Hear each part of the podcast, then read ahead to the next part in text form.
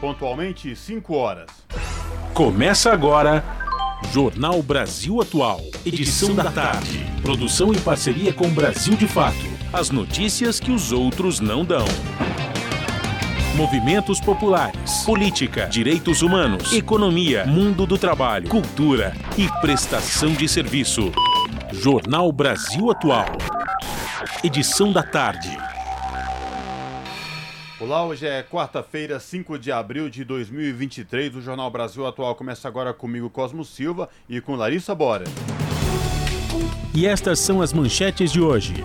Homem armado invade creche na cidade de Blumenau, em Santa Catarina, mata quatro crianças e depois se entrega à polícia. Jair Bolsonaro prestou depoimento hoje à Polícia Federal sobre escândalos das joias sauditas. Depoimento do ex-presidente brasileiro foi realizado um dia depois de Donald Trump, seu ídolo, tornar-se réu em Nova York, acusado de mais de 30 crimes. E Bolsonaro pagou ao menos 21.447 lanches com cartão corporativo em viagens de campanha para a reeleição. Tribunal de Contas da União proíbe Roberto Dias, diretor do Ministério da Saúde, no auge da pandemia, de trabalhar na administração pública por cinco anos. Abril Vermelho do MST começa com ocupação de engenho produtivo e cobra reforma agrária. Alta do petróleo e novo ICMS pressionam preço de combustíveis e nova gestão da Petrobras. E por falta de peças e juros altos, Mercedes-Benz vai reduzir a produção em São Bernardo do Campo. Metalúrgicos do ABC cobram financiamento via BNDES e juro menor.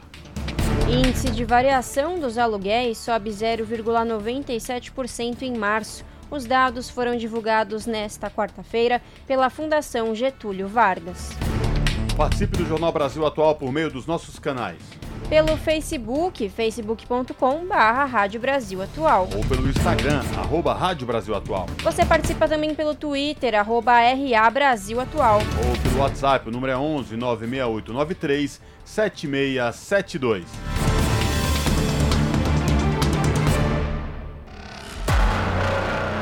Você está ouvindo?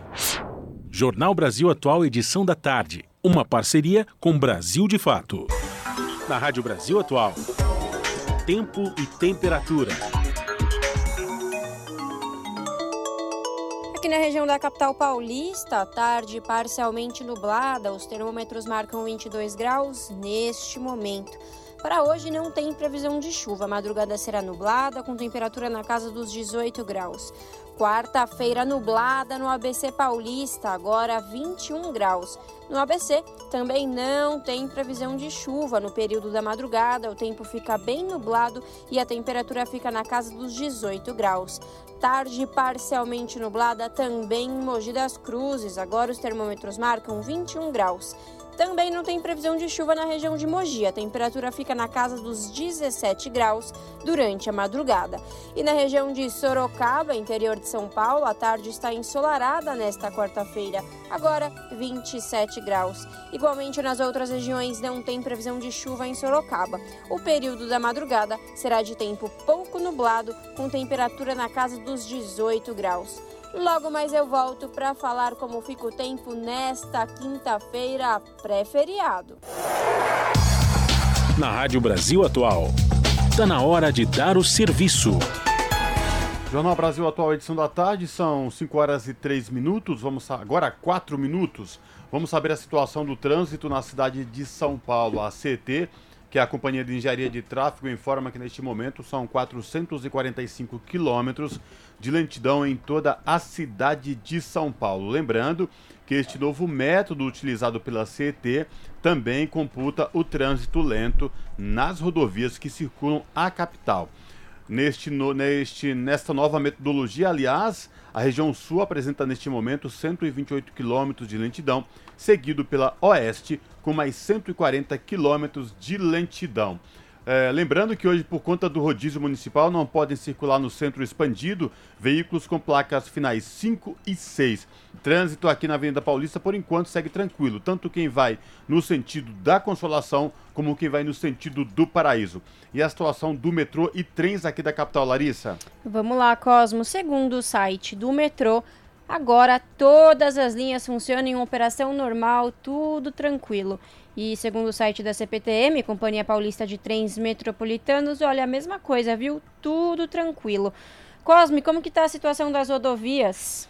A Ecovias, que é a concessionária que administra o sistema Anchieta Imigrantes, informa que neste momento a rodovia Anchieta, lá embaixo, em Cubatão, quem está subindo neste momento, a Anchieta não é uma opção porque ela lá embaixo está interditada. A opção aí é a Imigrantes e o trânsito para quem vem da Baixada rumo ao ABC e a capital é tranquilo pela rodovia dos Imigrantes. Já para quem desce da capital paulista e do ABC rumo à Baixada Santista e Litoral Sul pela rodovia Anchieta ou rodovia dos Imigrantes, trânsito tranquilo, sem nenhum problema para os motoristas e com boa visibilidade no trecho de serra. E é isso, você que está nos ouvindo tem alguma atualização do trânsito ou da situação dos metrôs e trens para passar, manda aqui para a gente no WhatsApp. O, no, o número é o 96893 7672.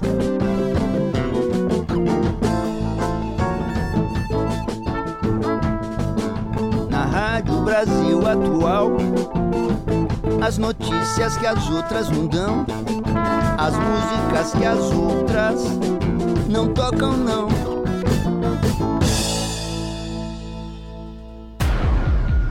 Jornal Brasil Atual. Edição da tarde.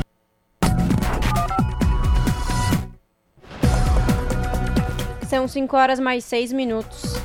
E uma creche foi alvo de um ataque na manhã desta quarta-feira em Blumenau, no Vale do Itajaí, em Santa Catarina. Quatro crianças foram mortas e cinco ficaram feridas. O ataque aconteceu no início da manhã na creche Cantinho Bom Pastor. A unidade de ensino é particular. Na ação, quatro crianças foram mortas, entre elas três meninos e uma menina, com idades de 4 a 7 anos. Segundo a polícia, um homem de 25 anos pulou o muro da creche e iniciou o ataque contra as crianças com uma machadinha. As vítimas foram atingidas na região da cabeça.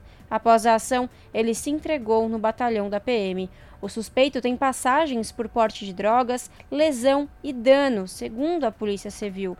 Segundo o delegado-geral Ulisses Gabriel, a polícia ainda está apurando se há mais envolvidos no crime e a Delegacia de Repressão a Crimes de Informática vai apurar se o ataque foi organizado online.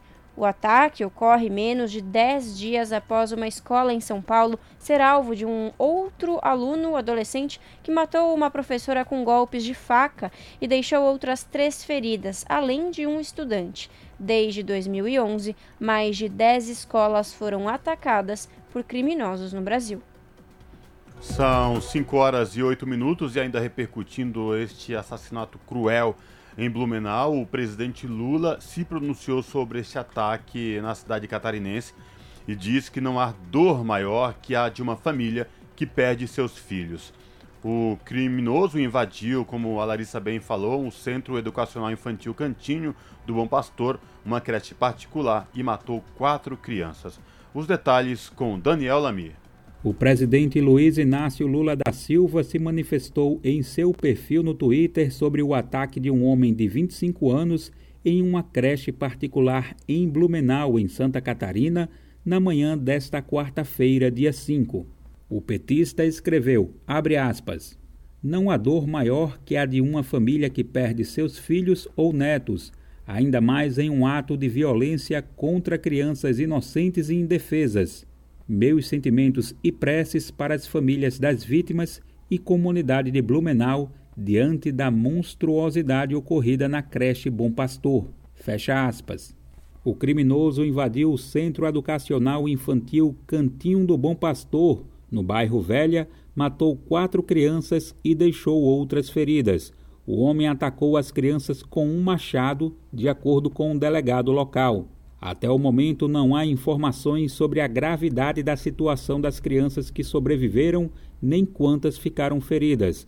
Elas foram encaminhadas ao Hospital Santo Antônio. As crianças têm até dois anos de idade. Em nota, a Polícia Militar de Santa Catarina informou que o criminoso se entregou, foi preso e encaminhado à Polícia Civil. Também em nota, o governador Jorginho Melo, do PL, lamentou o ocorrido e decretou luto oficial de três dias. Ele também encaminhou mensagem de solidariedade às famílias.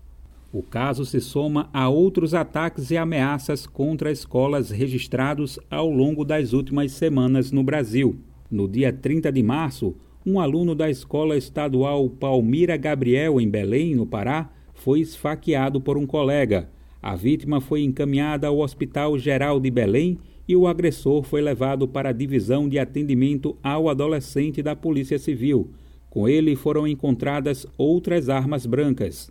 Na segunda-feira, dia 3, um adolescente foi apreendido pela Polícia Civil depois de publicar em suas redes sociais que estava planejando um massacre em um colégio público de Londrina, no Paraná. Em sua casa, a polícia encontrou máscara, faca e luvas que aparecem na imagem publicada em suas redes. Na semana passada, em São Paulo, um adolescente de 13 anos matou uma professora a facadas na escola Tomazina Montoro, na Vila Sônia. Ele também feriu dois alunos e outras três pessoas. Segundo a polícia, o agressor anunciou o ataque em suas redes sociais da Rádio Brasil de Fato com reportagem de Caroline Oliveira de São Paulo. Locução Daniel Lamir. São 5 horas mais 11 minutos. O ex-presidente Jair Bolsonaro, do PL, compareceu à sede da Polícia Federal em Brasília nesta quarta-feira por volta das 2 horas e 20 minutos para prestar depoimento sobre os três conjuntos de joias dados de presente pelo governo da Arábia Saudita a ele e a ex-primeira-dama Michele Bolsonaro. O depoimento estava marcado para as duas e meia. Por conta da ida do ex-presidente à Polícia Federal, reforçou a segurança em torno do prédio e isolou o estacionamento público no local. Também está previsto para esta quarta o depo depoimento de Mauro Cid Barbosa, o ajudante de ordens de Bolsonaro, que intermediou a tentativa de liberação das joias na alfândega. De acordo com o um blog da jornalista Andréa Sadi, além de Bolsonaro e Mauro Cid, outras oito pessoas devem ser ouvidas simultaneamente. Entre elas, o ex-assessor especial Marcelo Câmara e o ex-chefe da Receita Federal Júlio César Vieira. Bolsonaro foi intimado a dar esclarecimentos à PF na semana passada. Ele voltou ao Brasil na última quinta-feira, dia 30, depois de passar três meses nos Estados Unidos. O inquérito da Polícia Federal apura se o ex-presidente cometeu o crime de peculato ao tentar ficar com as joias, em especial um conjunto avaliado em 16 milhões de reais, que foi retido pela Receita Federal em outubro de 2021. Peculato ocorre quando um funcionário público se apropria de dinheiro ou bens dos quais tem posse em razão de seu cargo. A pena varia de 2 a 12 anos de prisão além do pagamento de multa. O depoimento ainda não foi finalizado.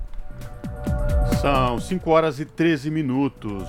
Notas fiscais obtidas pelo portal UOL revelam que Jair Bolsonaro pagou ao menos 21.447 lanches com cartão corporativo em viagens de campanha para a reeleição. Os comprovantes incluem outras 5.075 compras de refeições, totalizando aí 754 mil reais. Mas os lanches não foram comprados para alimentar apenas a equipe de segurança e assessores do presidente candidato, que girava em torno de 20 pessoas nestas viagens. A cada local visitado, o cartão de Bolsonaro pagou por centenas de kits lanche destinados a militares e policiais escalados para dar apoio de segurança a motocicletas, comícios, festas de peão e cultos religiosos. Integrantes da campanha dele afirmam, contudo, que os gastos são legais, pois se referem à segurança presidencial em viagens. Na lista de servidores que recebiam o kit estão militares do Exército, policiais militares, federais e rodoviários, guardas municipais, bombeiros, agentes de trânsito e do SAMU. Os kits foram comprados em ao menos 35 viagens durante o período eleitoral. A depender do tamanho da cidade e da duração da visita, que por vezes não passava de algumas poucas horas, as compras variavam de centenas a mais de 1.500 kits. O presidente da Comissão de Transparência, Governança, Fiscalização e Controle e Defesa do Consumidor do Senado, o senador Omar Aziz, do PSD do Amazonas, afirmou que vai pedir aos órgãos competentes a abertura de uma investigação sobre o uso do cartão para atividades eleitorais. E o plenário do Tribunal de Contas da União decidiu nesta quarta-feira proibir Roberto Dias, ex-diretor de logística do Ministério da Saúde, de trabalhar na administração pública pelo período de cinco anos. Ele também foi multado em 79 mil reais. Alex Lial Marinho, ex-coordenador geral de logística de insumos estratégicos do Ministério da Saúde e auxiliar do ex-ministro e atual deputado Eduardo Pazuello, do PL do Rio de Janeiro, foi multado em 50 mil reais. As punições foram aplicadas no processo que apurou irregularidades no contrato firmado entre a VTC Log e o Ministério da Saúde para transporte e armazenamento de insumos cabe recurso da decisão. Em setembro de 2021, o TCU chegou a suspender cautelarmente, de maneira urgente e provisória, o aditivo contratual. O processo foi aberto no Tribunal de Contas da União a pedido dos senadores Elisiane Gama, do Cidadania do Maranhão, e Alessandro Vieira, do Cidadania do Sergipe. Apesar de a área técnica do tribunal ter recomendado proibir a empresa VTC Log de fechar contratos com a administração pública, os ministros não aplicaram penalidades à empresa na decisão desta quarta. Os ministros do Tribunal de Contas da União decidiram ainda abrir outro processo para esclarecer o suposto pagamento indevido à empresa VTC, operadora de logística limitada, a título de fretamento de aeronave no valor de 150 mil reais. Jornal Brasil Atual. Edição da tarde. São 5 horas e 16 minutos. Você sabe como reconhecer uma imagem criada por inteligência artificial? Preste atenção às simetrias dos rostos e corpos, possíveis manchas, borrões e detalhes incomuns da imagem. Os detalhes com Talita Pires. O uso da IA, sigla para inteligência artificial, tem sido cada vez mais uma realidade no cotidiano das pessoas. Um exemplo disso são as fotos que circularam nas redes sociais na última semana que traziam o Papa Francisco em situações bem inusitadas. Mas fica o questionamento: como é possível saber se uma imagem é mesmo fruto de um momento vivenciado na realidade ou se é uma situação criada pela inteligência artificial? De acordo com especialistas, é importante estar atento aos detalhes e analisar as imagens. Essa checagem, que tem o objetivo de buscar a veracidade da informação, evita fake news e desinformações, principalmente pelas redes sociais. Como estamos falando de inteligência artificial, pelo menos até agora é possível afirmar que as máquinas possuem falhas, ou seja, o conteúdo produzido não é perfeito. Com isso, para saber se uma imagem foi criada por IA, Preste atenção às simetrias dos rostos e corpos, possíveis manchas, borrões e detalhes incomuns na imagem. Essas falhas podem ocorrer nos olhos, orelhas e dentes. Até mesmo a iluminação, quando for considerada estranha, também pode indicar que a imagem foi inventada. Caso seja uma imagem envolvendo pessoas, o volume e a textura dos cabelos também servem para indicar ou não o uso de inteligência artificial. Existem casos em que o cabelo representado é tão liso que parece uma pintura. Se você identificar letras ilegíveis, especialmente ao fundo da imagem, também é possível que seja uma imagem falsa. O mesmo acontece quando o fundo é muito desfocado, chegando inclusive a borrar a imagem. Outro elemento que deve ser observado são os contornos e as continuidades das linhas. Por exemplo, alguma parte do corpo que possua um recorte quadrado na sua superfície, muito provavelmente é uma imagem criada de forma artificial. Objetos que se misturam à pele também são um bom exemplo de como identificar uma criação de inteligência artificial. Mas vale ressaltar que, se a imagem for muito convincente, é importante pesquisar outras informações que validem ou não o conteúdo. Para isso, você pode dar um Google e procurar desde imagens relacionadas até buscar informações confiáveis sobre o fato em sites oficiais, por exemplo. De São Paulo, da Rádio Brasil de Fato, com reportagem de Mariana Lemos, locução Talita Pires. Jornal Brasil Atual, edição da tarde, são 5 horas mais 19 minutos. O governo do Distrito Federal cria a área de segurança especial no centro de Brasília. Para o secretário de Segurança Pública, a medida pretende proteger os prédios públicos e melhorar a organização das forças de segurança. Os detalhes na reportagem de Renato Ribeiro. O governo do Distrito Federal criou uma área de segurança especial na região central de Brasília. Com essa decisão, toda reunião de pessoas ou manifestação no centro da capital federal precisa ser comunicada com antecedência de cinco dias à Secretaria de Segurança Pública do DF. A nova área de segurança abrange a Praça do Buriti, onde fica a sede do GDF, e segue pela Esplanada dos Ministérios, Praça dos Três Poderes, até os Palácios da Alvorada e do Jaburu, residências oficiais do Presidente da República e do Vice. De acordo com o secretário de Segurança Pública, Sandro Avelar, realizar qualquer tipo de manifestação é um direito fundamental e está na Constituição Federal, e isso será garantido. Segundo o secretário, a medida pretende proteger os prédios públicos e melhorar a organização das forças de segurança para assegurar a ordem pública, a integridade dos manifestantes, do patrimônio público e garantir a mobilidade urbana. A manifestação ou reunião pública só não ocorrerá nos casos em que houver conflito com outra reunião marcada para o mesmo dia e local, como já previsto na Constituição. Da Rádio Nacional em Brasília, Renato Ribeiro. São 5 horas e 21 minutos. Datafolha mostra que petismo tem mais simpatizantes do que o bolsonarismo. 30% dos entrevistados se dizem petistas, enquanto 22% deles bolsonaristas. Os detalhes com Caroline Oliveira. Pesquisa Datafolha publicada nesta quarta-feira, dia 5, mostrou que o PT, o Partido dos Trabalhadores, tem mais simpatizantes do que o bolsonarismo. 30% dos entrevistados se dizem petistas, enquanto 22% bolsonaristas. No total, Datafolha entrevistou 2.028 eleitores em 126 cidades.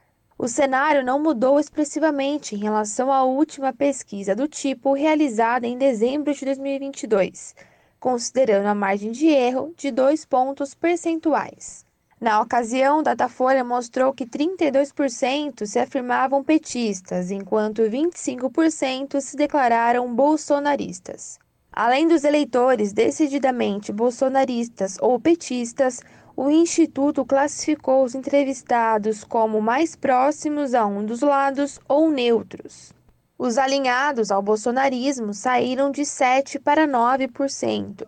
Já os neutros foram de 20 para 22%.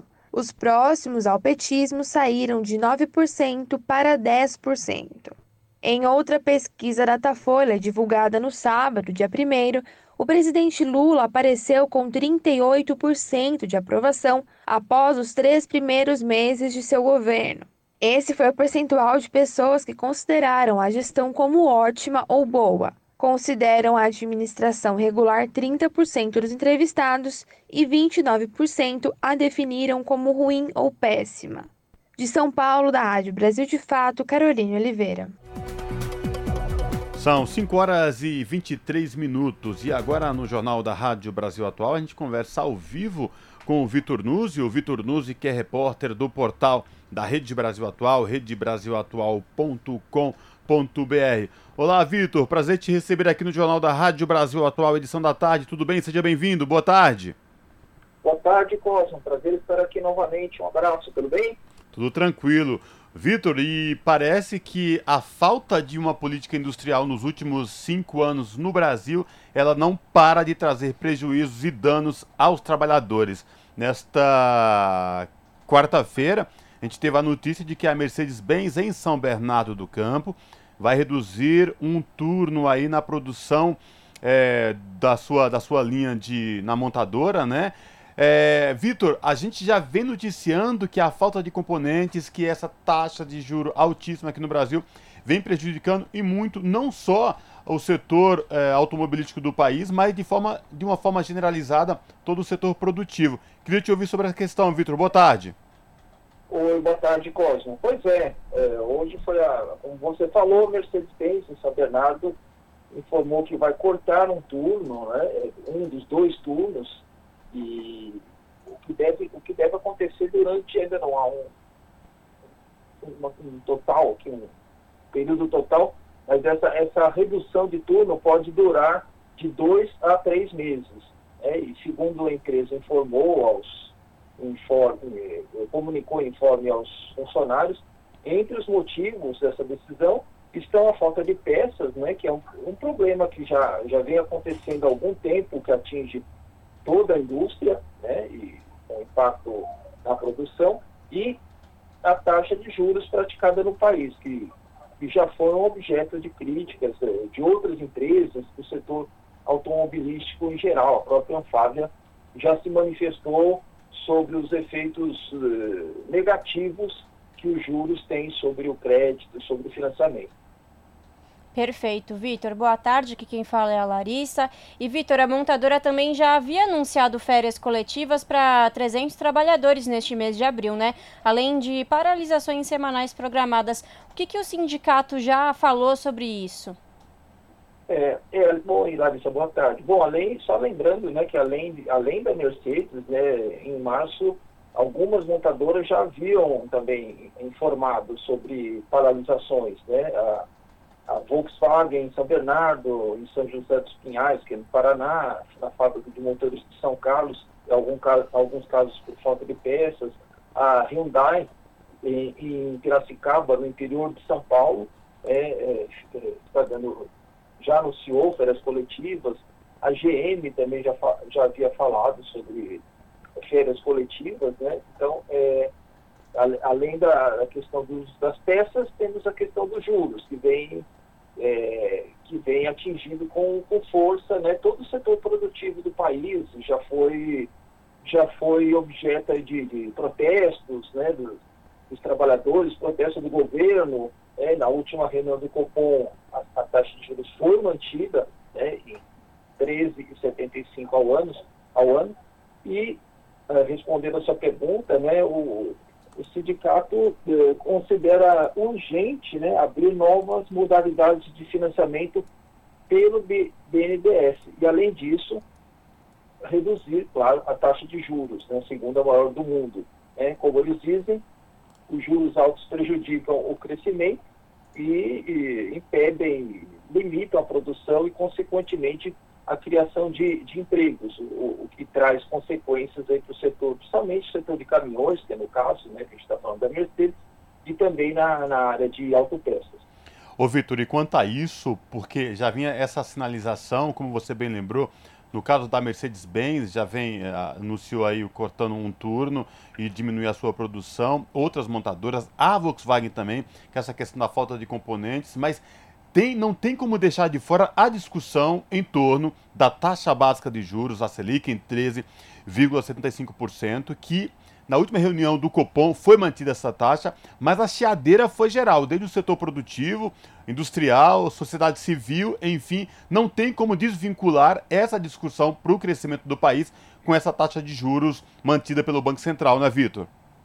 É, Cosmo. E, e, na, na ata que o Copom divulgou, né, né normalmente o, é, né, o Copom divulga a ata da reunião na semana seguinte, é, a ata fala, inclusive, na possibilidade, dependendo das condições da economia, é, não descarta a possibilidade de até aumento dos juros né, é, mais à frente. É, ou seja, por enquanto não sinaliza né, com, com, com, redução. Então, é, para a próxima reunião, que vai ser no início de maio. E, então, assim, essa, essa, essa chedeira, pelo jeito, vai continuar. E hoje mesmo os, os metalúrgicos lembraram né, que o, o financiamento do setor de caminhões e ônibus pelo FINAME, né, por uma linha do BNDES, fez, uh, em 2016 respondia por 62, 62%, 62% perdão, do total. E já no final do ano passado, esse número era de 28%. Né? É, ou seja, caiu de 62% para 28% o financiamento via BNDES, enquanto os financiamentos do mercado saltaram de 17 para 40 no mesmo período. Né? Então, você vê como, é claro, com taxas mais altas. Né? A taxa, por exemplo, para aquisição de veículos uh, ao ano, no ano passado, chegou, no final do ano passado, era de quase 30%. Então, uh, você vê o, o impacto disso na, na economia como um todo, né, e particularmente no setor produtivo.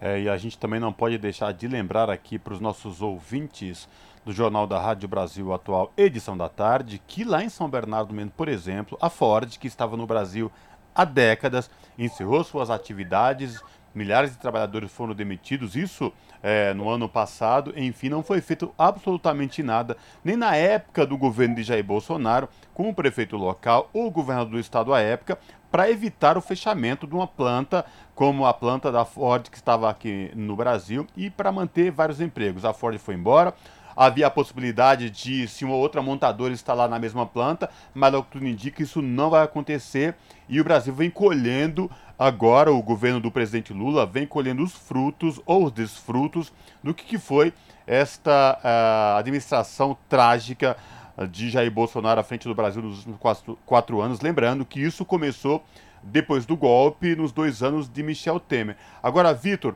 há uma sinalização, depois de tudo isso que vem acontecendo, é, lançamento, anúncios do arcabouço fiscal, é, de possível mudança dessa política de juros altos do Banco Central, presidida por Campos Neto, Vitor? Qual a tua avaliação? É, existe essa perspectiva. Próprio, a própria ata do cupom fala disso, né? Que em alguma medida a decisão sobre os juros passa né, pela, pela, pelo chamado arcabouço fiscal, pelas novas regras fiscais que o governo anunciou.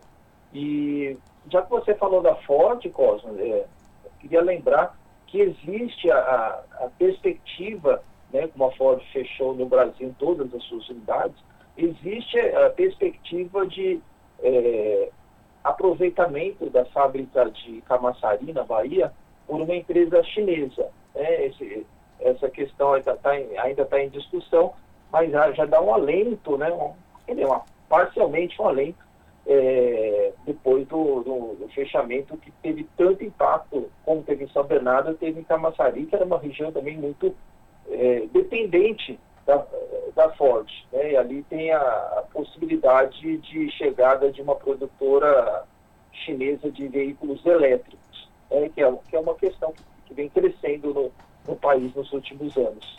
É, torcer, torcer né? é isso mesmo, torcer, né, Vitor? Aguardar essa viagem agora do presidente Lula à China, marcada para a próxima semana, né? Dia 11, 12. É, inicialmente estava marcada agora pro, uh, na semana passada, o presidente é, ficou doente, foi cancelada a visita, foi remarcada. Tomara que esta viagem à China do presidente Lula traga boas notícias e, por exemplo, essa da planta onde a Ford estava instalada lá em Camaçari, uh, na, na Bahia, possa ser ocupada por uma uh, montadora elétrica. Vitor, para finalizar, agora mudando um pouco dessa, desse assunto Mercedes-Benz, setor automobilístico, a expectativa está acompanhando aí é, depoimento de Jair Bolsonaro sobre as joias da Arábia, a Polícia Federal. Tem alguma informação que você possa trazer para a gente ou ainda não foi finalizado este depoimento, Vitor? É, é, Cosmo, por enquanto a gente não tem informação do, do que aconteceu lá, né? Houve a terceira, a devolução aí de, da terceira, do terceiro kit de joias, né? De, da família Bolsonaro, né? Des, prédio, deste negócio das Arábias, né? É o negócio das Arábias, né? É, parece que é um bom negócio você ir lá na Arábia você ganha bastante coisa e pode trazer de volta, né? E o o, o que a gente eh, sabe, né, que o depoimento está ocorrendo agora à tarde de forma presencial, né, o, a, a, na, na, Polícia Federal, Polícia Federal, o prédio da Polícia Federal em Brasília, é, reforço, foi, a segurança foi reforçada com, com PM, policiais militares do Distrito Federal. Então, é, a gente está aguardando o desfecho, algum pronunciamento que possa, que possa sair desse, desse, dessa audiência, desse, desse depoimento do ex-presidente, né? Que outros personagens dessa história é, seriam ouvidos também nesse, nesse depoimento da Polícia Federal como ex-assessores, né? E, da presidência da República, né? E os delegados devem questionar o Bolsonaro sobre a origem dos objetos, quem entregou as joias, e qual era o destino, né? Se era para acervo mesmo do presidente, a, a, entre aspas, né, acervo pessoal do ex-presidente, ou para o acervo da presidência da República, né? Então essas as respostas que a gente espera. É verdade. Aliás, até porque são joias um, valores altíssimos e não é qualquer em qualquer lugar que você compra, né? Joias que ultrapassam aí milhões, somando todos os kits, envolvendo toda essa história é, tosca e totalmente sem sentido de presentes em joias vindo aí da Arábia Saudita, Emirados Árabes, depois uh, Arábia Saudita, enfim, a gente vai aguardar porque essa história ainda deve ter muitos desdobramentos. Vitor, obrigado por falar com a gente aqui no Jornal da Rádio Brasil Atual, edição da tarde. Se cuide, bom feriado para você e até uma próxima, viu? Abraço. Um abraço, Cosmo. Bom final de tarde e bom feriado para vocês também para os ouvintes. Falamos aqui com o Vitor Nuzzi, no Jornal Brasil Atual. As notícias que os outros não dão. Jornal Brasil Atual. Edição da tarde. Uma parceria com Brasil de Fato. 5 horas mais 35 minutos. Alta do petróleo e novo ICMS pressionam preço de combustíveis e nova gestão da Petrobras. Mercado internacional e nova forma de cobrança de impostos devem aumentar preços da gasolina, diesel e gás de cozinha. Os detalhes com Douglas Matos. A alta do petróleo no mercado internacional e uma mudança na forma de cobrança do imposto sobre circulação de mercadorias e serviços, o ICMS sobre os combustíveis, criaram uma nova pressão para o aumento do preço da gasolina, do diesel e do gás de cozinha no país. Segundo especialistas ouvidos pelo Brasil de Fato, o cenário reforça a urgência da revisão da política de preços da Petrobras pela nova gestão da empresa. No último domingo, dia 2, a OPEP, que é a Organização dos Países Exportadores de Petróleo, um cartel formado pelos grandes produtores mundiais, anunciou uma redução da produção diária a partir de maio. O corte se soma a outro já comunicado em outubro de 2022 e tem o objetivo justamente de elevar o preço do petróleo no mercado global. Nesta segunda-feira, dia 3, o primeiro dia útil após o anúncio, o preço do barril subiu cerca de 6%, saltando de 77 para 82 dólares, mais de 415 reais. Nesta terça, dia 4, ainda pela manhã, por exemplo, o preço do barril superou a marca dos 82 dólares, depois recuou a pouco mais de 81. Mahatma dos Santos, um dos diretores técnicos do INEP, o Instituto de Estudos Estratégicos de Petróleo, Gás Natural e Biocombustíveis, explica o cenário. O anúncio da OPEP de corte na produção mostra uma reversão nas expectativas do mercado. Né? Se no início do ano as perspectivas anunciadas tanto pela OPEP quanto pela Agência Internacional de Energia era de que o, o preço do petróleo se manteria estável no primeiro semestre. A gente vê que após uma, uma sensível queda no início do ano, a OPEP já sinaliza que pretende manter é, uma tendência de alta nos preços dos combustíveis. Isso com certeza vai ter efeitos inflacionários na energia como um todo no mundo e nos derivados de combustíveis também no Brasil. Desde 2016, após o golpe contra a presidenta Dilma Rousseff do PT, a Petrobras resolveu alinhar os preços dos combustíveis vendidos no país aos preços dos mesmos produtos no mercado internacional. Com a alta do petróleo, os derivados devem subir mundo afora. Seguindo a atual política de preços, a Petrobras tende a acompanhar. O economista Eric Gil Dantas, do Observatório Social do Petróleo, afirma que essa revisão internacional dos preços deve ocorrer justamente no momento em que a forma de cobrança do ICMS sobre combustíveis vai mudar por aqui. A política de preços da Petrobras deve voltar à pauta na agenda nacional a nova diretoria da Petrobras vai ter que lidar e arbitrar sobre qual vai ser a política de preços junto com o governo federal, né? O ICMS é cobrado por um percentual que incide sobre o preço dos derivados. Hoje, essa alíquota é de no máximo 18%. Acontece que os estados passarão a cobrar um valor fixo sobre cada litro de combustível. A mudança vai ocorrer para o diesel e gás de cozinha a partir de 1 de maio, para gasolina e etanol a partir de 1 de junho. O valor fixo definido pelo Conselho Nacional de Política Fazendária, o CONFAS, supera o que na prática é cobrado atualmente. Por isso, segundo cálculos de especialistas, a tendência é de aumento dos preços. O presidente Lula prometeu na campanha eleitoral mudar a política de preços da Petrobras, desvinculando a empresa dos preços do petróleo no mercado internacional. Isso, em tese, evitaria que o aumento recente do óleo no exterior fosse repassado aos combustíveis no Brasil. Ocorre que o novo governo, desde que tomou posse, ainda não conseguiu assumir de vez a administração da estatal a instância mais alta de decisões da empresa, o Conselho de Administração ainda tem cinco membros indicados pelo governo Bolsonaro e só um indicado por Lula, que é Jean Paul Prats, justamente o presidente da Petrobras. O Ministério das Minas e Energia já enviou à empresa os nomes que o novo governo pretende ter no Conselho. Está marcada para o próximo dia 29 uma assembleia de acionistas que deve incluí-los no grupo. A partir dessa inclusão, a expectativa é que as mudanças na política de preços comecem de fato a ser discutidas e colocadas em prática. Da Rádio Brasil de Fato, com reportagem de Vinícius Konchinski em Curitiba, no Paraná. Locução: Douglas Matos. São 5 horas e 40 minutos. Índice de variação dos aluguéis sobe 0,97% em março. Taxa acumulou alta de 8,9% em 12 meses e os dados foram divulgados nesta quarta-feira pela Fundação Getúlio Vargas. A reportagem é de Cristiane Ribeiro.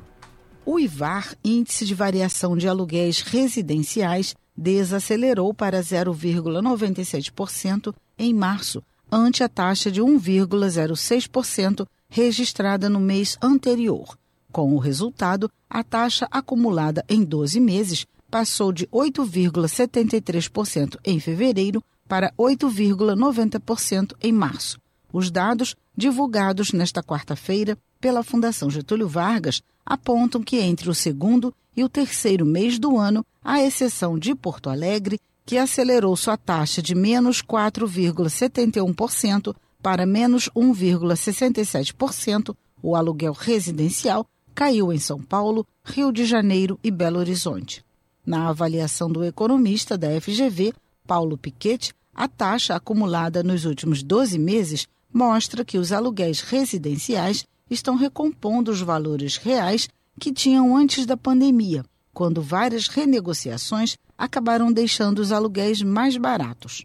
Essa recomposição ainda deve durar um tempo, mas ela não representa uma perspectiva de aceleração do índice para o restante do ano na própria esteira da redução do IPCA, que se tornou um dos principais indexadores dos contratos de aluguel residencial, e da própria desaceleração do nível de atividade esperado para a economia brasileira, os registros dos aluguéis nos próximos meses devem tender a uma estabilidade e levá-los mais próximo para a taxa de inflação. O IVAR foi criado para medir a evolução mensal dos valores de aluguéis residenciais do mercado de imóveis no Brasil. Da Rádio Nacional no Rio de Janeiro, Cristiane Ribeiro.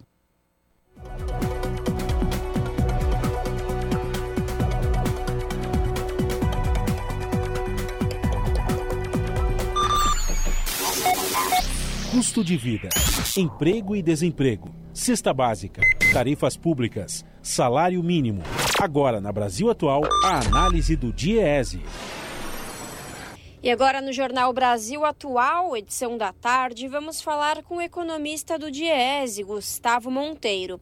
Gustavo analisa os números divulgados pelo IBGE, que mostra a taxa média de desemprego em 8,6% no trimestre encerrado em fevereiro, acima do período imediatamente anterior, 8,1%, e bem abaixo em relação ao igual período do ano passado, que foi de 11,2%. O número de desempregados foi estimado em 9 milhões e 224 mil. É com você, Gustavo. Até um termo que o próprio IBGE usou na divulgação é que está tendo um retorno à sazonalidade. O que quer dizer isso? É, é, normal que no começo do ano a taxa de desocupação, que é taxa de desemprego, né, ela aumente um pouco em relação ao final do ano anterior. Né? E é isso que a gente viu. Mas ao mesmo tempo a gente viu que teve uma memória, uma melhora em relação ao ano passado, né? ao mesmo período do ano passado. Então o que tá, que parece que aconteceu é que agora a gente saiu desse ciclo é, negativo da pandemia, a gente está vivendo um, no mercado de trabalho, né, um pós-pandemia em que a gente está retomando, retom, retomando aquelas uh, a situação que estava antes da pandemia começar em alguns aspectos. E é, aparentemente, pelo menos na, a taxa de desocupação é um desses que está retomando uh, ao mesmo patamar que estava antes da pandemia. É, sobre esses trabalhadores, é, na verdade o que está acontecendo é que a gente está voltando para o que era antes mesmo. Né? É, não, não dá para falar que teve uma melhora e também não dá para falar que teve uma grande piora. Né? O que aconteceu foi que durante a pandemia, esses trabalhos que são mais precários, eles acabaram servindo como um colchão, né? que ajudou a conter o desemprego, que é, permitiu que, que, a economia continuasse rodando, que deu, que permitiu que esses trabalhadores é, continuassem tendo algum rendimento mas que é, agora é, é, claro que a gente espera que é, se tiver um crescimento da economia, se a gente conseguir é, melhores condições, que a informalidade continua aquela trajetória que tinha até 2015 de redução, né, que o mercado tenha mais formais. A gente espera também que, é, não que sumam os conta próprias, é claro, mas que eles tenham melhores condições, que eles possam também se formalizar, também ter rendimentos maiores, estarem em setores mais dinâmicos.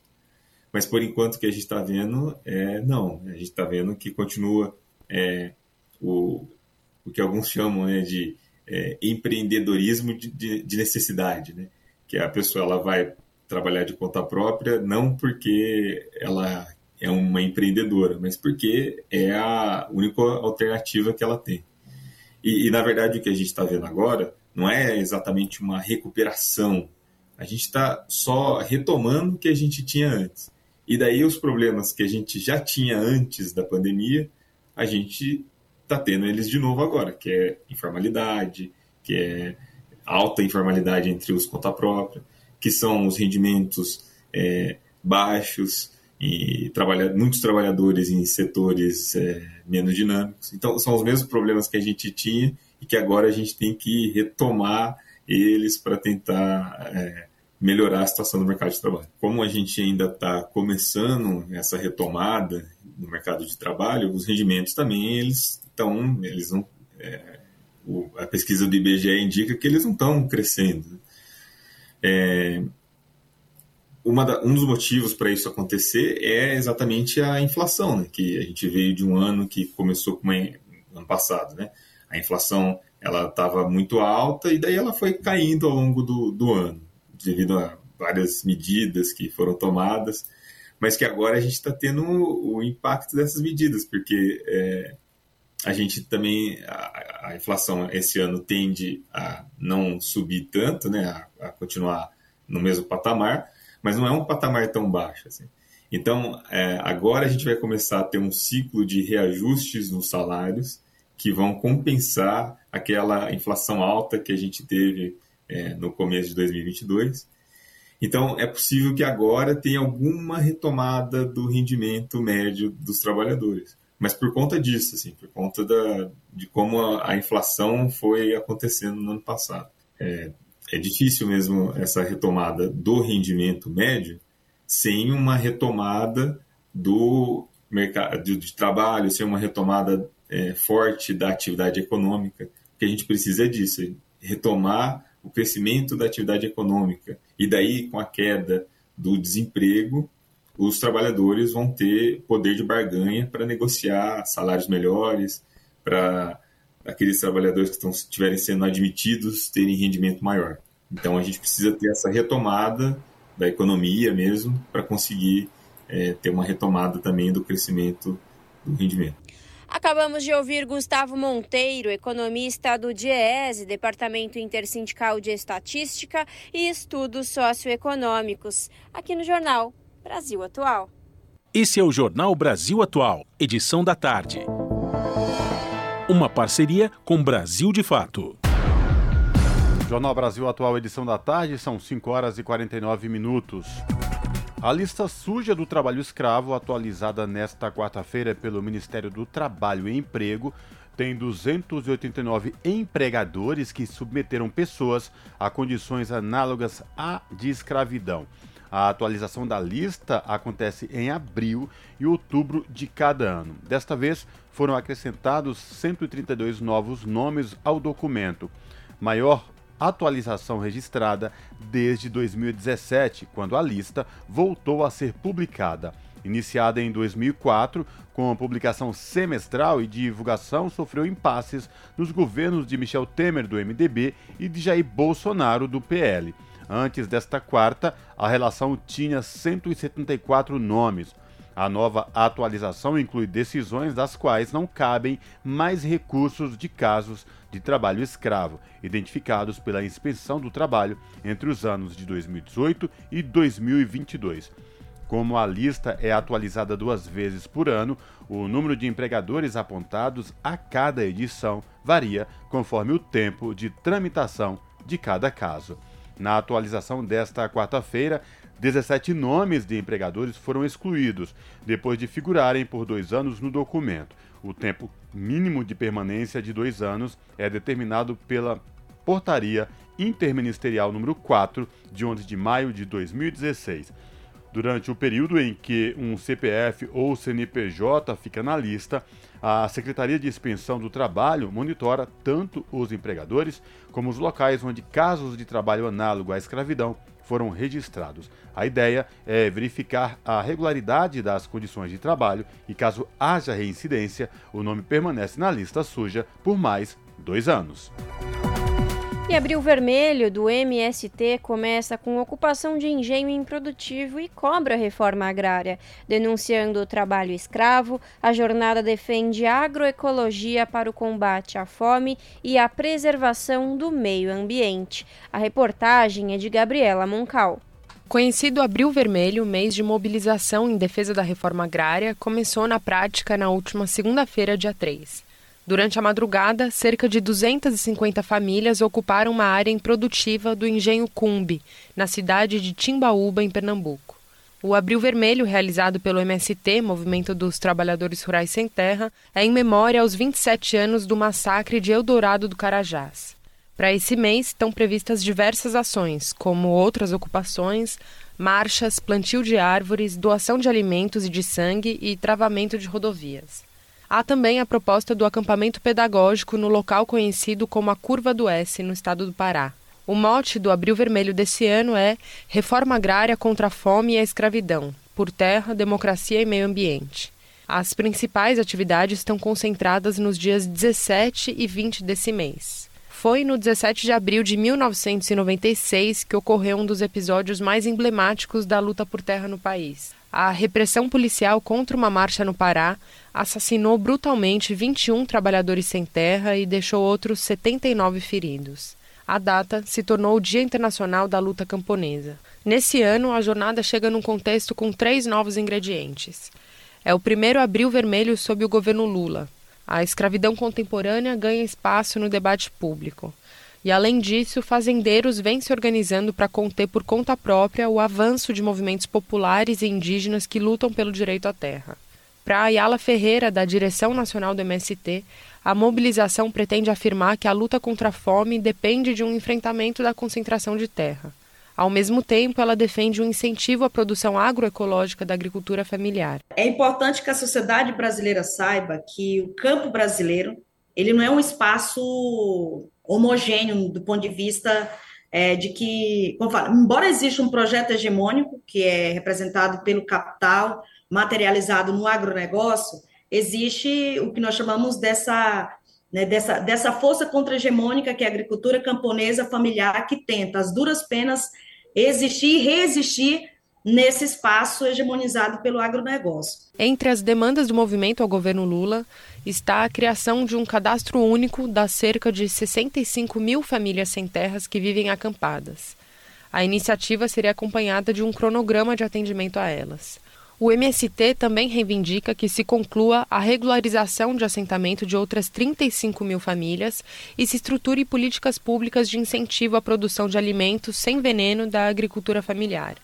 Ayala Ferreira é contra a ideia de que os modelos de agricultura existentes no país sejam complementares entre si. Não são modelos que se complementam, apesar de algumas teses de tentar dizer que é, é só uma agricultura, é só um único modelo. Não, são campos diferentes por muitas razões. Para a dirigente, o fato de mais de 33 milhões de pessoas estarem passando fome no Brasil está associado diretamente com o poder e o espaço que o agronegócio tem. Ao afirmar as diferenças de modelo de agricultura no país, Ayala Ferreira destaca as contradições presentes no agronegócio. E uma das principais razões para a gente dizer dessas diferenças entre o que é o agronegócio e o que é a agricultura familiar e camponesa no Brasil diz respeito ao que nós chamamos das contradições que é próprio do modelo do agronegócio, que lamentavelmente eles não vão conseguir superar porque a superação dessas contradições significa a implantação de um outro modelo que vai para além da lógica do capital, para além do agronegócio no campo brasileiro. A incompatibilidade entre os modelos vem ganhando novos contornos. Há tempos, o MST e indígenas Pataxó do extremo sul da Bahia denunciam a organização de milícias e grupos de fazendeiros na região. Nos últimos dois meses, o MST realizou uma série de ocupações de latifúndios na Bahia sendo as de maior repercussão as da área da empresa Suzano Papel Celulose. Em 3 de março, trabalhadores rurais que haviam ocupado uma fazenda em Jacobina, também na Bahia, saíram da área sob tensão. Uma carreata de fazendeiros, ao som do hino nacional, desmanchou barracos e incendiou colchões. Na semana passada, entidades indígenas enviaram um relatório à Comissão Interamericana de Direitos Humanos alertando as investidas contra 12 mil pataxós. O documento aponta que a atuação de fazendeiros e milicianos no território é uma guerra de baixa intensidade no sul baiano. Em um vídeo circulando nas redes sociais desde o 1 de abril, o fazendeiro Luiz Joaquim, do MDB, se coloca como um dos organizadores do grupo Invasão Zero. Junto com outros latifundiários, ele pretende impedir as ações do MST no estado. Confira mais detalhes na versão online dessa matéria no site brasildefato.com.br. De São Paulo, da Rádio Brasil de Fato, Gabriela Moncal. E projeto prevê volta de profissionais que atuaram no Mais Médicos para atendimento da saúde indígena. O repórter Antônio Vital tem mais detalhes. Projeto em tramitação na Câmara permite a renovação de contrato ou a recontratação de profissionais no programa Mais Médicos por três anos ou mais para atendimento da população indígena, principalmente na reserva Yanomami, em Roraima. A proposta prevê a volta de médicos que já atuaram no programa com a justificativa de que, em janeiro, o Ministério da Saúde decretou estado de emergência em saúde pública por conta da situação de desassistência sanitária no território Yanomami, nos estados de Roraima e do Amazonas. De acordo com o autor da proposta, deputado Jorge Sola, do PT da Bahia, a falta de assistência aos indígenas, aliada à presença de garimpeiros na região, tem causado mortes por desnutrição, pneumonia, diarreia e até contaminação por mercúrio. Pesquisa feita pela Fiocruz em parceria com o Unicef, órgão das Nações Unidas para a Infância, concluiu que 8 em cada 10 crianças Yanomami sofrem de desnutrição crônica. E dados do Ministério dos Povos Indígenas apontam que 570 crianças morreram em decorrência de contaminação por mercúrio, desnutrição, malária e fome nos últimos quatro anos na região.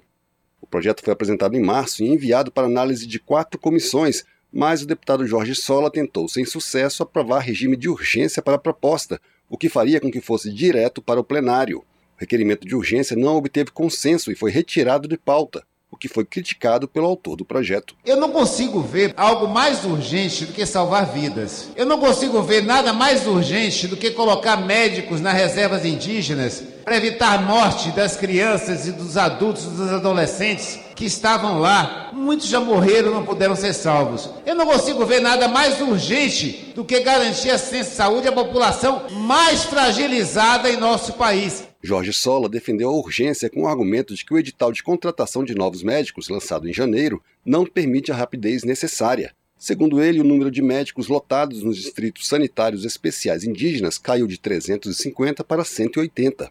Mas a oposição já anunciou que é contra a recontratação dos médicos que já atuaram no programa.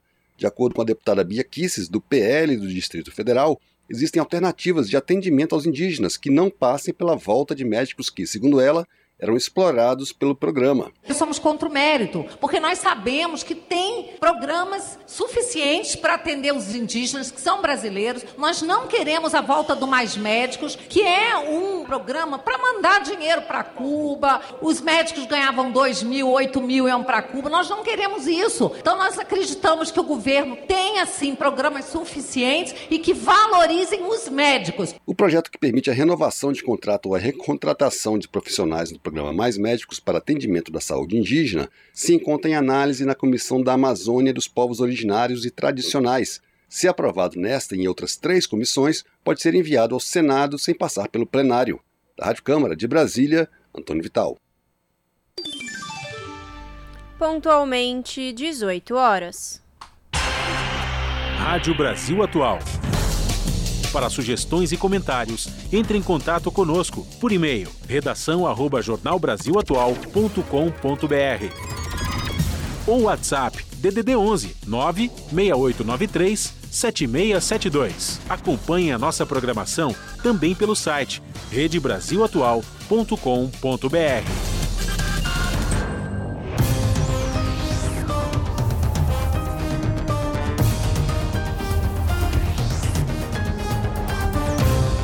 E chegou o momento de fazer conexão com a redação do seu jornal para saber quais são os destaques da edição desta quarta-feira.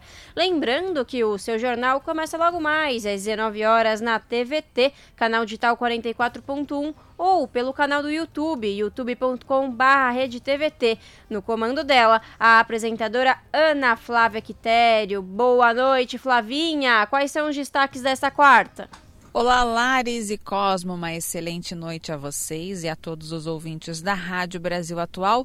E vamos aos destaques da edição de hoje aqui do seu jornal. Vamos falar sobre a taxa de juros, né? Um, um assunto bastante comentado durante esses dias, essas semanas, né? Desde que foi aí, no caso, anunciada a taxa Selic de 13,75%. Bom, menos juros e mais empregos e políticas sociais. Sindicalistas e economistas defendem a queda da taxa de juros, essa taxa de 13,75.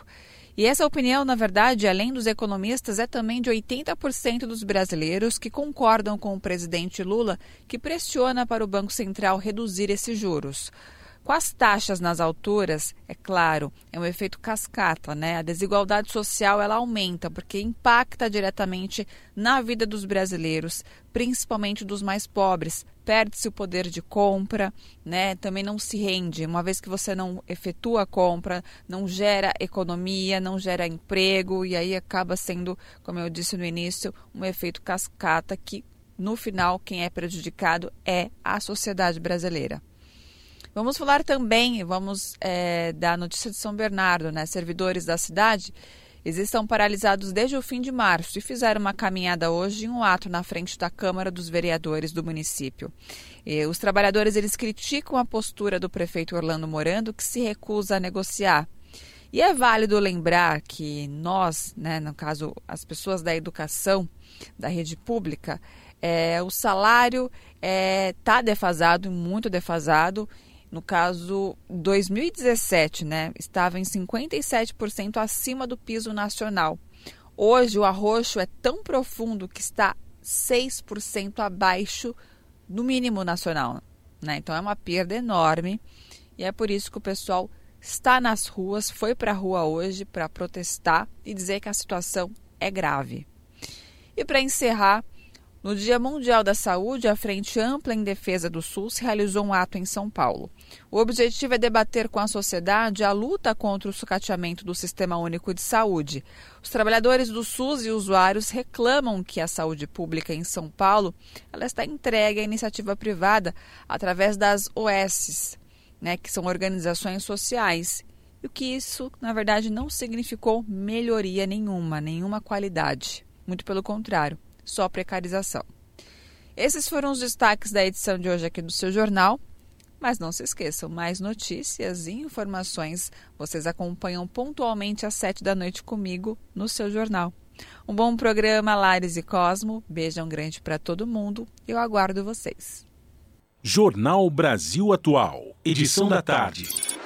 Uma parceria com Brasil de Fato. São 6 horas e 4 minutos. E o ex-presidente Jair Bolsonaro afirmou em depoimento agora à tarde à Polícia Federal que ficou sabendo da existência das joias sauditas milionárias em dezembro de 2022, mais de um ano após elas terem chegado ao país. Bolsonaro disse ainda, segundo sua defesa, que não se lembrava quem avisou da apreensão das joias pela Receita Federal. O depoimento de Bolsonaro na sede da Polícia Federal em Brasília durou cerca de três horas. Ele foi chamado a falar sobre os três conjuntos de joias dados de presente pelo governo da Arábia Saudita a ele e à ex-primeira-dama Michele Bolsonaro. O inquérito da PF apura se o ex-presidente cometeu crime de peculato ao tentar ficar com as joias, em especial um conjunto avaliado em 16 milhões de reais, que foi retido pela Receita Federal em outubro de 2021. Peculato ocorre quando um funcionário público se apropria de dinheiro ou bens dos quais tem posse, em razão de seu cargo. A pena varia de 2 a 12 anos de prisão, além do pagamento de multa. 18 horas mais 5 minutos. E lei institui Semana Nacional de Conscientização sobre Depressão. De acordo com a Organização Mundial da Saúde, a pandemia foi um dos grandes responsáveis pelo aumento dos casos de depressão no mundo todo. Desde 2020, houve um crescimento de 25% no número de pessoas com ansiedade e depressão em todo o mundo. A reportagem é de Beatriz Albuquerque debater políticas públicas sobre a depressão, dialogar com a sociedade sobre os sintomas e tratamentos da doença. Esses são alguns dos objetivos da Semana Nacional de Conscientização sobre a Depressão, instituída nesta terça-feira pelo presidente Lula. A data será celebrada sempre na semana do dia 10 de outubro, quando é comemorado o Dia Mundial da Saúde Mental. A nova lei é fruto do projeto do deputado Paulo Foleto, do PSB do Espírito Santo, que foi aprovado pela Câmara dos Deputados em 2019 e pelo Senado Federal em 2022. Na na proposta, Folheto destacou que, de acordo com a OMS, a Organização Mundial da Saúde, a depressão deverá se tornar a doença mais comum do mundo até 2030. Ainda de acordo com a OMS, a pandemia foi um dos grandes responsáveis pelo aumento dos casos de depressão no mundo todo. Desde 2020, houve um crescimento de 25% no número de pessoas com ansiedade e depressão, cenário que traz consequências sociais e econômicas. A estimativa é que um trilhão de dólares sejam gastos todos os anos para tratar a doença no mundo. Tiago Almeida, de 39 anos, é uma dessas pessoas. Ele foi diagnosticado com depressão meses atrás e confessa que demorou a admitir que a tristeza e o desânimo que sentia já eram sintomas da doença. E até eu falar assim, estou depressivo, eu tive que quebrar muita cara. Eu tive que ficar muito tempo lutando contra o meu eu, buscando ter ânimo, buscando ter alguma motivação para continuar seguindo. Então é uma doença silenciosa, né, que chega metendo o pé na porta e nos deixando muito mal. Atualmente, o Tiago é acompanhado por um psicólogo e está com sintomas controlados. E de acordo com o Ministério da Saúde, o tratamento da doença é multidisciplinar, com terapia, grupos de apoio e medicação se houver necessidade. Na América Latina, o Brasil é o país com a maior prevalência de depressão, além de ser o segundo país com maior prevalência nas Américas, segundo a OMS. E as causas da doença vão desde fatores biológicos, psicológicos e sociais, além de genéticos. Da Rádio Nacional em Brasília, Beatriz Albuquerque. 18 horas mais 7 minutos. E o ministro da Educação, Camilo Santana, afirmou nesta quarta-feira, dia 5, que o grupo interministerial, que será criado para discutir a segurança nas escolas, fará a primeira reunião nesta quinta-feira, às 10h30 da manhã. O grupo, segundo o titular da Educação, terá 90 dias para apresentar propostas de enfrentamento à violência nos estabelecimentos de ensino. Camilo Santana deu a declaração após reunião com outros ministros e com o presidente Lula no Palácio do Planalto. O presidente convocou a audiência após o ataque a uma creche em Blumenau, Santa Catarina, nesta quarta-feira, que resultou na morte de quatro crianças. Outras quatro ficaram feridas. Os crimes foram cometidos por um homem de 25 anos que invadiu o estabelecimento e golpeou as vítimas com uma machadinha. Segundo Camilo Santana, o decreto que vai instituir o grupo será assinado por Lula ainda nesta quarta-feira. Farão parte do grupo de trabalho representantes dos seguintes ministérios: Educação, Justiça, Direitos Humanos e Secretaria-Geral da Presidência. O ministro da Justiça, Flávio Dino, afirmou que na próxima semana será lançado um edital para liberar 150 milhões de reais aos estados com a finalidade de reforçar o patrulhamento em escolas e creches. O ministro também declarou que o Ministério da Justiça tem atualmente uma equipe com 10 policiais que monitora na internet ameaças de ataques a escolas. Segundo Dino, essa equipe será reforçada e passará a contar com 50 policiais nos próximos dias. Mais cedo, nesta quarta-feira, o ministro da Secretaria de Comunicação, Paulo Pimenta, afirmou que a ideia do grupo interministerial será valorizar na sociedade uma cultura da paz, uma cultura da não violência. São 6 horas e 9 minutos. Sancionada a nova lei que determina prazo para a troca de próteses em caso de defeito após implante por causa de câncer de mama. A repórter Carla Alessandra tem os detalhes. Já está em vigor a lei que garante às mulheres o direito à troca de implante mamário colocado em virtude de tratamento de câncer, sempre que houver complicações ou efeitos adversos. A regra vale tanto para o setor privado quanto para o Sistema Único de Saúde. No âmbito do SUS, a lei determina que o procedimento seja realizado no prazo de 30 dias após a indicação do médico assistente. De acordo com o Instituto Nacional do Câncer, para cada ano do triênio 2023 e 2025, a estimativa é de 74 mil novos casos de câncer de mama no país. A nova lei teve origem no projeto da deputada Laura Carneiro, do PSD do Rio de Janeiro, que foi aprovado durante sessão do plenário da Câmara no dia 8 de março, Dia Internacional da Mulher. Laura Carneiro destacou o empenho de parlamentares de vários partidos para viabilizar a aprovação da proposta, que, segundo ela, é fundamental para milhares de mulheres em todo o país. Nós, mulheres, sabemos a importância que é para uma mulher não só a cirurgia reparadora de mama, mas eventualmente a cirurgia da assimetria dessa mama. Uma das importâncias do projeto tem o prazo que é dado ao Sistema Único de Saúde de 30 dias para que essa reparação, para que essa, para que essa simetria seja feita na mama da mulher que sofreu eventualmente de um câncer. A lei assegura ainda o acompanhamento psicológico e multidisciplinar das pacientes que sofreram mutilação total ou parcial de mama decorrente de utilização de técnica de tratamento de câncer. Da Rádio Câmara de Brasília, Carla Alessandra. Você está ouvindo? Jornal Brasil Atual, edição da tarde. Uma parceria com Brasil de Fato. E Pequim se opõe ao encontro de líderes dos Estados Unidos e Taiwan e afirma que a ação viola o princípio de uma só China. O Ministério das Relações Exteriores chinês disse que acompanhará desenvolvimento da situação e defenderá sua soberania. Os detalhes com Daniel Lamir. A China rechaçou nesta terça-feira, dia 4, os esforços estadunidenses para realizar a viagem da líder de Taiwan, Tsai Ing-wen, aos Estados Unidos. Ela tem um encontro marcado com o presidente da Câmara dos Estados Unidos, Kevin McCarthy, nesta quarta, dia 5. Nas palavras da porta-voz do Ministério das Relações Exteriores da China, Mao Ning, Tais acordos violam seriamente o princípio de uma só China. A representante também afirmou que esta nova situação prejudica seriamente a soberania e a integridade territorial da China.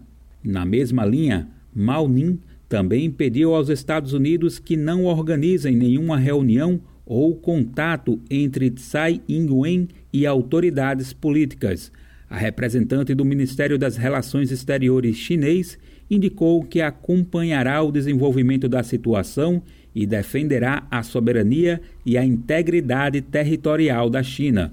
Por sua vez, o escritório de McCarthy compartilhou detalhes da reunião com Tsai Ing-wen em um comunicado na manhã da segunda, dia 3. A mensagem indica que o republicano da Califórnia sediará uma reunião bipartidária com a representante asiática nos Estados Unidos. Tsai Ing-wen também fez visitas diplomáticas a Belize e Guatemala. Do Recife, da Rádio Brasil de Fato, com informações da redação, Ópera Mundi e Telesur. Locução: Daniel Lamir. São 6 horas e 13 minutos. Nova onda progressista na América Latina é mais frágil, é o que diz Rafael Correia. O ex-presidente do Equador disse que novos governos de esquerda enfrentam falta de apoio popular e a direita disposta a tudo. Os detalhes com Thales Schmidt. O ex-presidente do Equador, Rafael Correa, afirmou que prefere ficar em casa a fazer um governo que não está disposto a arriscar. Ele deixou seu lar na Bélgica, onde vive como exilado político, para participar de eventos na Argentina e no Brasil. Em São Paulo, o governante, que participou da primeira onda de governos progressistas na América Latina no início dos anos 2000, conversou com o Brasil de fato. Correa comparou o atual momento político da região com o período em que esteve no poder. No primeiro mandato, ele esteve ao lado de outros líderes como Evo Morales, na Bolívia, Néstor Kirchner, na Argentina, Hugo Chávez, na Venezuela e Lula, no Brasil. Vale lembrar que a eleição de Correa, em 2006, coroou um período de vitórias para a esquerda na região. Foi a chamada Onda Rosa, ou Onda Progressista, que agora se repete, de certa forma, após um período com a direita no poder e a extrema-direita no Palácio do Planalto, no Brasil. Em destaque, a volta de Lula à presidência e, pela primeira vez, na Colômbia, um governo progressista. Além disso, o ex-líder estudantil, Gabriel Boric, governa o Chile. Para Correa, no entanto, o novo momento político tem uma esquerda mais fragilizada. Fácil. Mira a correlação de forças nos congressos. É fácil ver. É só ver a correlação de forças nos congressos. Lula não tem maioria em nenhuma das câmaras, também não tinha antes, mas neste momento estamos enfrentando adversários dispostos a tudo. Mas nós tínhamos maioria no Congresso na Bolívia, Equador e provavelmente agora também, mas havia mais apoio popular aos governos, muito mais consenso nacional. Hoje eu não vejo isso em muitos dos atuais governos progressistas. Na Argentina, a situação é extremamente dura, principalmente em relação ao apoio popular. Na Bolívia está se deteriorando. No Chile, nem se fale. Lá, o Boric quebrou os recordes. No primeiro ano, tinha os índices mais baixos de apoio popular para um presidente de direita ou esquerda do Chile contemporâneo. Então, por isso eu falo em governos mais frágeis, devido ao problema de correlação de forças no parlamento, adversários mais experimentados e dispostos a tudo, e em alguns casos, pouco apoio popular. Eu acho que são governos mais heterogêneos. Um Lula, que vem do Partido dos Trabalhadores, não é igual a um Boric, por exemplo, que é no máximo um social-democrata a lo sumo será socialdemócrata. Se retornar ao Equador, Rafael Correa pode ser preso. O ex-presidente afirma ser vítima de um processo de lawfare, o uso do judiciário contra inimigos políticos. Ele compara o seu caso com o de Lula e de outras lideranças latino-americanas, como Cristina Kirchner. Para Correa, existem dois vetores fundamentais do que ele classifica como perseguição jurídica: a imprensa e, abre aspas, juízes covardes ou abertamente corruptos, fecha aspas. Sobre lawfare, primeiro uma estratégia regional. Sobre lawfare, primeiro é uma estratégia regional na América Latina, não são coincidências. As ditaduras no Uruguai, Chile, Argentina não eram coincidências, era o Plano Condor. É algo permitido, se não abertamente apoiado pelos Estados Unidos. É uma estratégia regional para perseguir líderes progressistas e conseguir, com a judicialização da política, o que não conseguiram nas urnas. Para isso, é preciso que tenhamos exercido o poder e exercemos. Em 10 anos, é impossível não ter um caso de corrupção. Governo honesto não é o que não tem casos. Quem disser isso é um mentiroso. Quem disser vou governar e não haverá corrupção está se comprometendo com algo que não pode cumprir. Governo honesto é o que não tolera a corrupção. Governo honesto é o que não tolera a corrupção. De acordo com Correa, o principal pilar para o que chama de estratégia do lawfare na região é o midiático. Quais são os eixos para poder executar? Enquanto o problema midiático não for solucionado na região, continuará havendo lawfare. E assim roubam a democracia e muito mais, com a falta de verdade e não podemos nem superar o subdesenvolvimento, porque para isso é preciso verdade e informação, para tomar decisão e a ação coletiva correta. E com a imprensa que temos, isso é impossível. A imprensa que temos, isso não é possível. Para enfrentar o uso do judiciário pela direita, o ex-presidente defende a divulgação da verdade e lembra do papel de Julian Assange, o jornalista que divulgou possíveis crimes de guerra dos Estados Unidos no Iraque e no Afeganistão. Recebeu asilo na Embaixada do Equador em Londres, por decisão de Correia. A medida, no entanto, foi revogada pelo seu sucessor, Lenin Moreno, e o jornalista do Wikileaks está hoje em uma prisão de segurança máxima nos arredores de Londres, no Reino Unido. Imagine se Assange não tivesse denunciado os crimes de guerra dos Estados Unidos e sim da China ou Rússia. Já teria um monumento em Washington, o que evidencia Julian Assange a terrível dupla moral que existe internacionalmente, que a justiça é só a conveniência do mais forte, como dizia Trasímaco nos diálogos de Platão há mais de dois mil anos. Essa dupla moral tem que acabar. O que está acontecendo com Assange é escandaloso diante da indiferença do mundo e do silêncio cúmplice de boa parte do jornalismo que está sendo quebrado, mas só agora que já acabaram com a vida dele. Ele está acabado em vida. Veja como envelheceu. Atualmente, é possível dizer que o movimento político de Rafael Correa ressurgiu no Equador. O atual presidente do país, o direitista e banqueiro Guilherme Lasso, enfrenta um processo de impeachment. Para Correa, Laço já caiu e agora há no país um consenso nacional pela saída dele do cargo. Nas últimas eleições, o Partido Revolução Cidadã elegeu os prefeitos das duas maiores cidades do país e realizou, nas palavras do ex-presidente, uma proeza política. Correia ainda desaprova Boric pelas opiniões negativas do presidente chileno em relação ao governo da Venezuela. O líder equatoriano também se defende da crítica de Petro de que a primeira onda progressista não tinha clareza em relação à mudança climática. Sobre o tema, o ex-presidente afirmou discordar do que chama de ecologismo infantil. Para ele, não se deve abdicar da exploração do petróleo ou da mineração, mas sim ter responsabilidade ambiental e social para superar a pobreza. A entrevista completa com Rafael Correa está disponível na versão online desta reportagem no site do Brasil de Fato. De São Paulo, da Rádio Brasil de Fato, Thales Schmidt. E coordenador da ONU para Oriente Médio condena a violência em Jerusalém. Ele afirmou estar horrorizado com imagens de redes sociais que teriam sido gravadas dentro da mesquita Al-Qibli, mostrando palestinos aparentemente apanhando de forças de segurança israelenses. Ele também condenou o armazenamento de foguetes e pedras por palestinos dentro do templo. Confira mais detalhes na reportagem de Mônica Grayley. As Nações Unidas repudiaram uma nova onda de tensões em sítios considerados sagrados em Jerusalém, poucos dias antes de os cristãos celebrarem a Páscoa e durante o feriado do Ramadã, o mês de jejum dos muçulmanos. Em nota, o coordenador especial para o processo de paz do Oriente Médio se disse horrorizado com as imagens de violência de dentro da mesquita de Al-Qibli, que fica no complexo de Al-Aqsa Haram al-Sharif, em Jerusalém. O local também é conhecido como Monte do Templo na tradição judaica. Nas imagens divulgadas nas redes sociais, forças israelenses apareciam aparentemente batendo em palestinos que estariam fazendo barricadas dentro do templo. Também houve um grande número de detenções. Thor Wennesland repudiou fortemente o armazenamento e uso de foguetes e pedras por palestinos dentro da mesquita. Ele lembrou que o período sagrado e os locais de culto devem ser seguros e pacíficos para reflexão religiosa.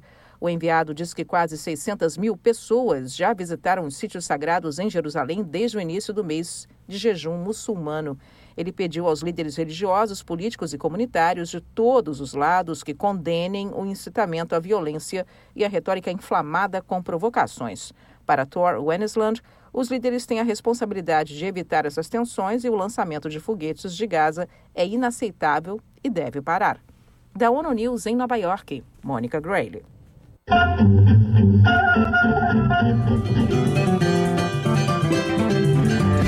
Mosaico Cultural, uma produção Rádio Agência Brasil de Fato. Símbolo de resistência à ditadura militar, o maranhense Manuel da Conceição é uma das maiores lideranças sociopolíticas do país e tem sua história contada em documentário lançado em fevereiro. Perseguido, torturado e exilado, Manuel da Conceição dedicou a sua vida à organização da luta dos direitos dos trabalhadores rurais.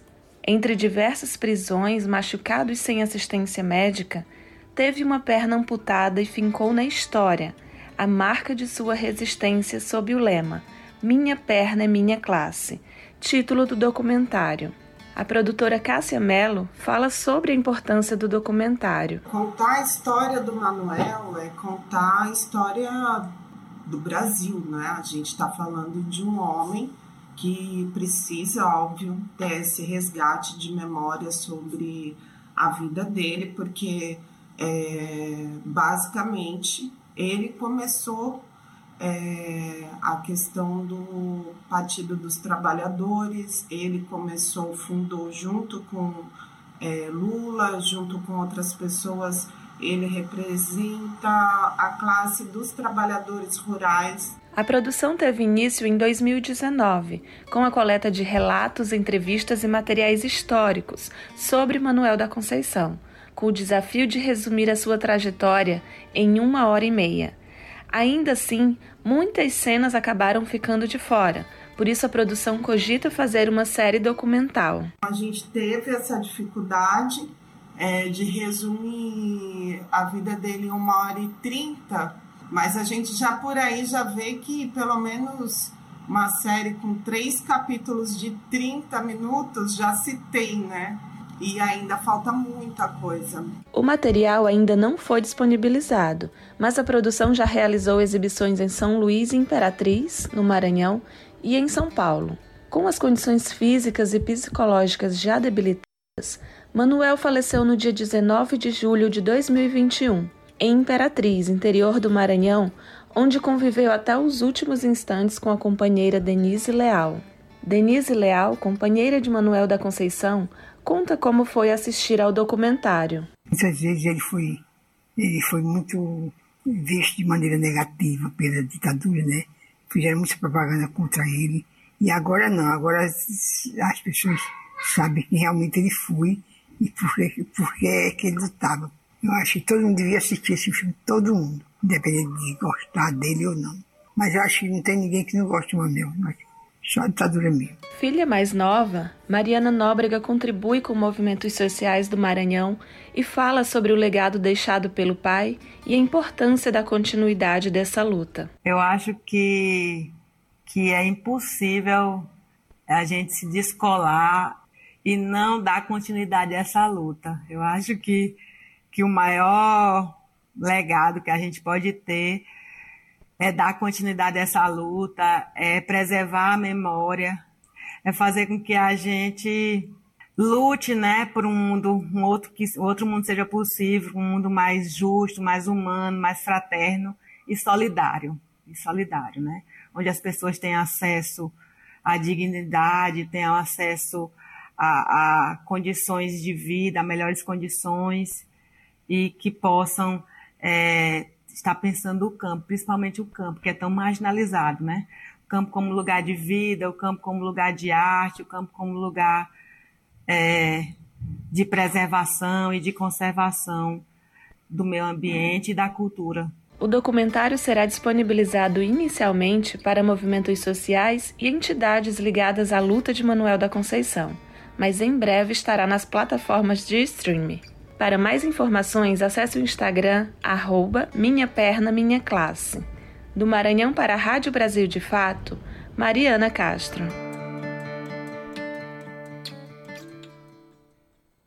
A pluralidade de ideias e a informação confiável nunca foram tão necessárias. Você que gosta do conteúdo jornalístico produzido pela Rádio Brasil Atual e pela TVT tem uma missão muito importante: dar o seu apoio para que nossa voz continue cada vez mais forte. Jornalismo independente, com responsabilidade com a notícia e com a democracia, só é possível com a participação e o apoio popular. Acesse o site catarse.me/tvt, faça a sua assinatura e nos ajude com sua contribuição. Rádio Brasil Atual e TVT. Compromisso com a notícia. Compromisso com você.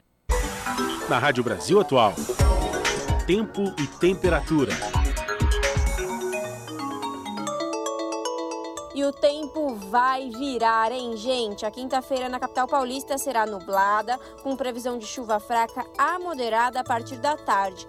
Essa chuva cai em áreas isoladas e a temperatura cai também com máxima de 25 graus e mínima de 17 graus. Em Santo André, São Bernardo do Campo e São Caetano do Sul, a quinta-feira também será com mudança no tempo. O dia será nublado, com previsão de chuva fraca a moderada a partir do começo da tarde. Chuva essa que pode se estender para o período da noite com máxima de 24 graus e mínima de 18 graus. Na região de Mogi das Cruzes, a quinta-feira também segue a mesma previsão das outras regiões. Dia nublado com chance de chuva a partir da tarde. Chuva com intensidade fraca a moderada que cai em bairros localizados, com máxima de 23 graus e mínima de 17 graus. E na região de Sorocaba, quinta-feira pré-feriado continua com tempo ensolarado e abafado, porém tem previsão de chuva a partir do começo da tarde, chuva com intensidade fraca a moderada. E a máxima será de 28 graus e a mínima de 17 graus. E termina aqui mais uma edição do Jornal Brasil Atual, edição da tarde, que teve a minha apresentação Cosmo Silva e de Larissa Bora, nos trabalhos técnicos Fábio Balbini. Você fica agora com Papo com Zé Trajano na Rádio Brasil Atual e TVT. Na sequência, o seu jornal. A gente volta amanhã a partir das 5 da tarde. Tchau!